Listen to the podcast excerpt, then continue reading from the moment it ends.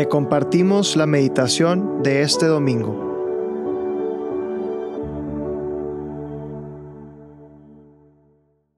En nombre del Padre, del Hijo y del Espíritu Santo. Amén.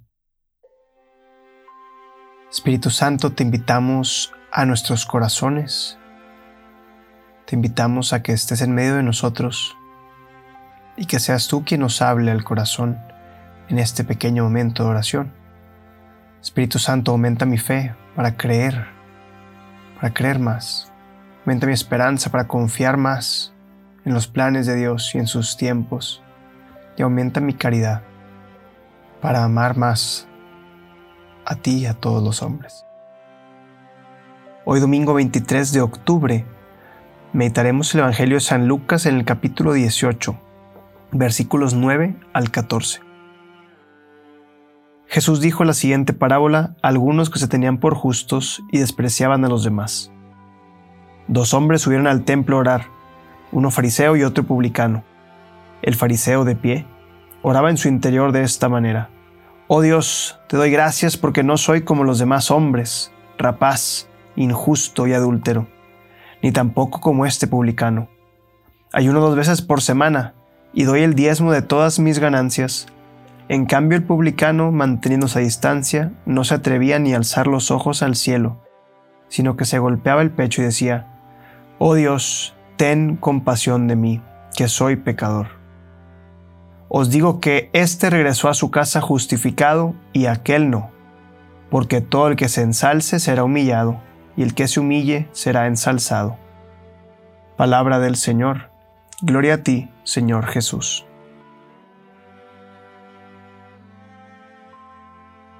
El que se ensalce será humillado.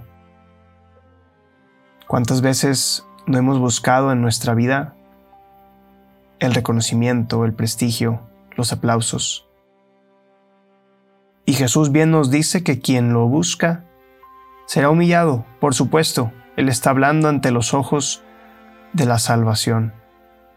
Dios no habla de reconocimientos humanos, Dios habla de reconocimientos eternos. Dios siempre nos habla de cosas infinitas y trascendentes, no de lo material y finito. Por eso es importante recalcar que al principio de este pasaje, la parábola dice, dos hombres subieron al templo a orar. No fueron a trabajar, no fueron a convivir, a platicar, fueron a orar.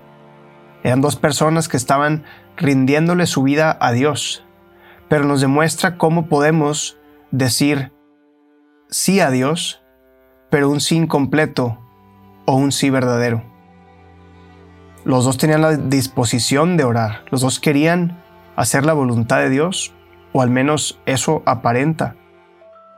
Pero Jesús nos explica cómo la importancia del corazón cambia el rumbo de nuestra oración en la vida espiritual las cosas no se ganan por nuestros méritos, sino por sobre todo por la gracia de Dios. Si queremos santificarnos por nuestras obras y no por la gracia, simplemente fracasaremos y seremos como este fariseo. Hay que poner nuestra parte, claro, hay que ser responsables. Pero por sobre todo no es lo que yo haga, sino lo que Dios hace con mis obras lo que vale para la salvación. Entonces, como hace unos meses hablábamos en la meditación, conviene bajar. Cuando hablamos de la relación con Dios, conviene bajar. Conviene hacernos chicos para dejar que la grandeza de Dios se manifieste en mí. Cuando nos hacemos grandes, no hay espacio para que Dios se manifieste porque Dios es tan grande que necesita mucho espacio. Y entonces entre más chicos nos hagamos nosotros, menos espacio ocupamos y más espacio le dejamos a Él. Si buscamos que la salvación dependa de nosotros, los frutos serán perecedores. No, no durarán a lo largo del tiempo. Y en verdad, pongámonos a pensar. ¿Realmente tú tienes la capacidad de salvar a alguien? ¿Realmente de ti depende que alguien vaya al cielo o que se condene? Espero que la respuesta haya sido que no, porque nosotros no podemos hacer nada. No solamente podemos dar testimonio, actuar con amor y esperar que Dios, con ese amor que yo estoy poniendo, haga cosas grandes.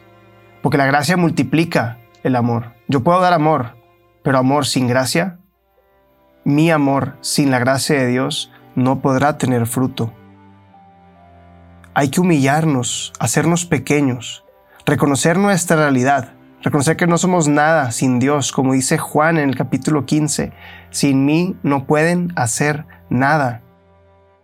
Hay que aceptar esa verdad de que necesitamos hacernos chicos para dejar que Dios se haga grande. Si nos queremos seguir haciendo grandes, no vamos a poder colaborar en el plan de salvación de Dios. Y por eso te invito en esta pequeña oración a que seas como el, como el publicano. Oh Dios, ten compasión de mí, que soy un pecador. Este Señor ten piedad que recitamos cada vez que vamos a misa, el Kyrie eleison. Señor, ten compasión de mí, que soy un pecador.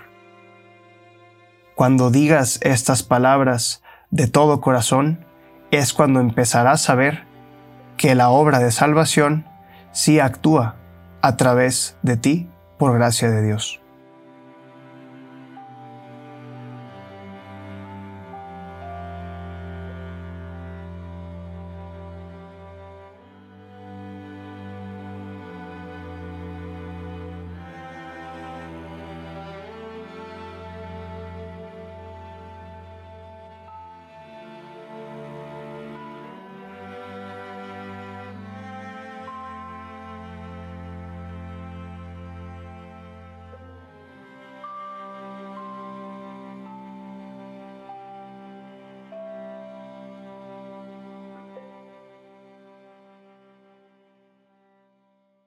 Te damos gracias, Señor, por todos los beneficios recibidos, a ti que vives y reinas por los siglos de los siglos. Amén.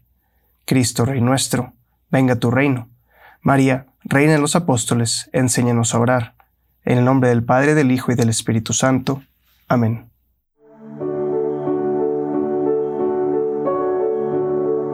Te invitamos a quedarte en oración y que escuches lo que Dios tiene preparado para ti el día de hoy.